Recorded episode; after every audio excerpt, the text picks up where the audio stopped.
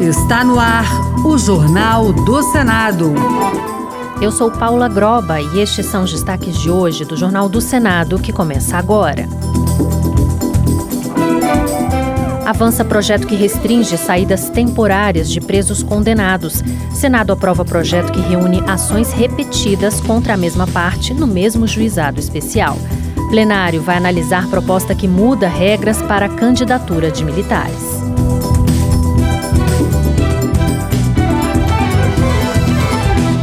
Boa noite. A restrição das saídas temporárias de presos em feriados e datas comemorativas foi aprovada hoje pela Comissão de Segurança Pública do Senado.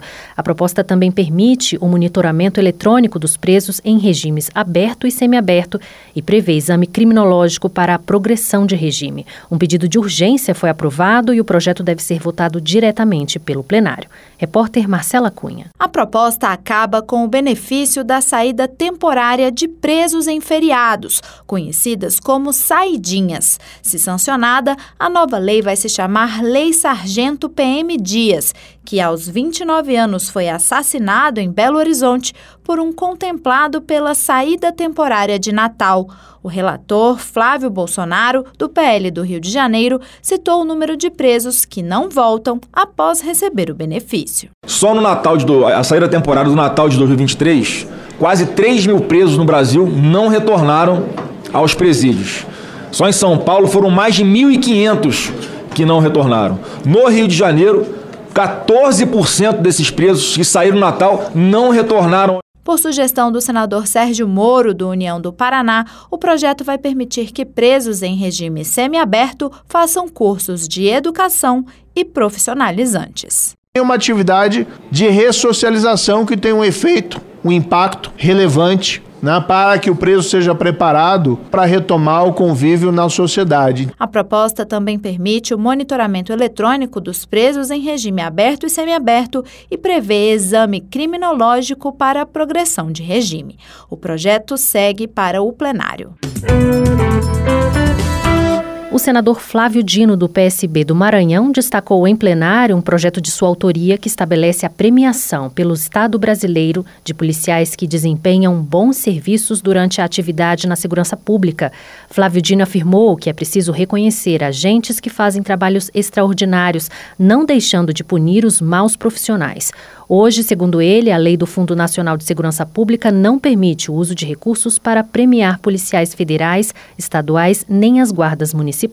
Ele citou dados fornecidos pelos Estados Federados ao Ministério da Justiça que mostram uma melhora na produtividade da área de segurança no país no ano de 2023. Um dos exemplos é o número de mandados de prisão cumpridos pelas polícias estaduais que saltaram de 236 em 2022 para 256 mil em 2023.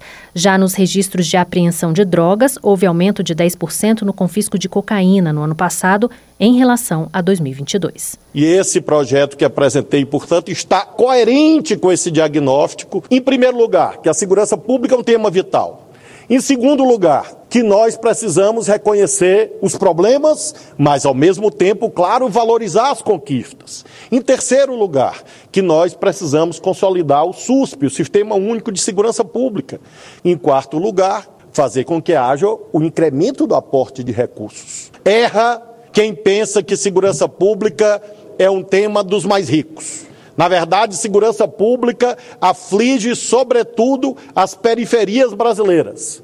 E por isso esse é um tema que exige a apreciação de todos e todas. Despesas com instrução de dependentes do espectro autista poderão ser deduzidas integralmente do imposto sobre a renda, independentemente do estabelecimento de ensino ser entidade especializada. Um projeto nesse sentido já foi aprovado pela Comissão de Direitos Humanos e está pronto para votação na Comissão de Assuntos Econômicos.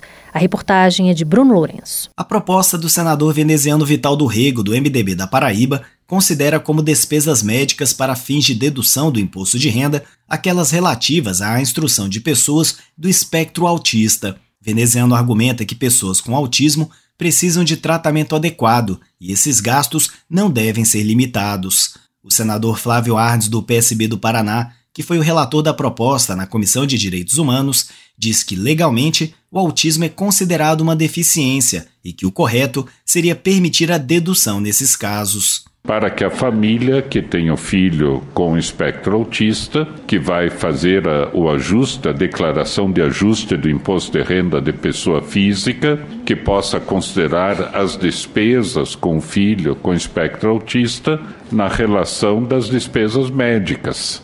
É, isso fará com que haverá um incentivo para essas pessoas, né, porque o atendimento realmente sempre é caro, dispendioso, o relator na Comissão de Assuntos Econômicos, Eduardo Braga, senador do MDB do Amazonas, se manifestou favoravelmente ao benefício para autistas.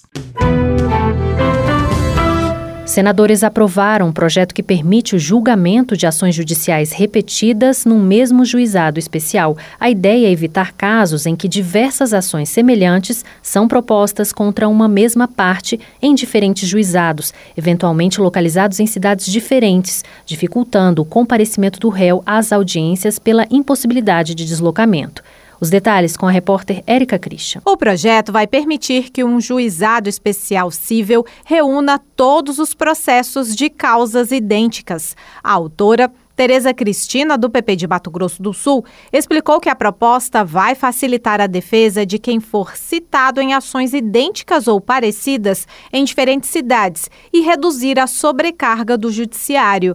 Ela diz que o projeto surgiu de um caso envolvendo jornalistas do Paraná que foram processados em diferentes estados por procuradores contrariados com as notícias sobre os chamados penduricalhos nos salários. Alguns ministérios públicos começaram a mover ações contra a mesma pessoa, com o mesmo objeto, em todos os estados brasileiros. Então, como é que o réu, como é que ele podia ir lá se defender ele tinha que estar, senão corria a revelia, ou ter advogados contratados. E isso, além de ser oneroso, eu achei que não era justo. Me veio a ideia de fazer, é, quando as ações iguais ou muito parecidas, né, que elas pudessem ser julgadas num único lugar. Pelo projeto, a chamada parte demandada terá o prazo de cinco dias úteis após a citação para solicitar a reunião de todos os processos num só juizado especial civil, que tem como atribuição conciliar processar e julgar as causas com valores de até 40 salários mínimos.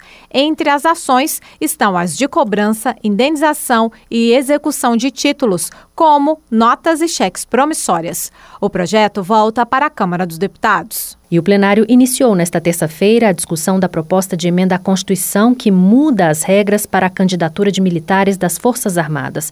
Pelo texto da PEC, os militares da ativa que decidirem concorrer a algum cargo eletivo serão transferidos automaticamente para a reserva no ato do registro da candidatura. Os detalhes com o repórter Alexandre Campos. Tendo como primeiro signatário o senador Jacques Wagner, do PT da Bahia, a proposta de emenda à Constituição tem como objetivo evitar a contaminação política das Forças Armadas. Assim, os militares da ativa que decidirem concorrer a algum cargo eletivo serão automaticamente transferidos para a reserva, remunerada ou não, conforme o tempo de serviço. Atualmente, quando decide se candidatar, o militar é licenciado de suas funções, podendo a elas retornar se não for eleito. Por outro lado, caso seja eleito, ele passa para a inatividade logo após a diplomação. General da Reserva, o senador Hamilton Mourão, do Republicanos do Rio Grande do Sul, afirmou que prefere ver na PEC não um sentimento revanchista, mas o desconhecimento da carreira militar. Ele explicou que, por ser transferido para diversas partes do território nacional para cumprir sua missão, o militar normalmente não se fixa num ponto e não cria raízes, o que dificulta a atividade político-partidária e justifica a baixa participação desses profissionais nas eleições. Porque o número de militares da ativa que se candidata é ínfimo. Na eleição de 2022, no Exército, nós tivemos 32 candidatos militares da ativa, 22 sargentos e 10 oficiais. Nenhum foi eleito. A PEC que muda as regras para a candidatura de militares da ativa será discutida em mais quatro sessões deliberativas antes de ser votada em primeiro turno pelo plenário.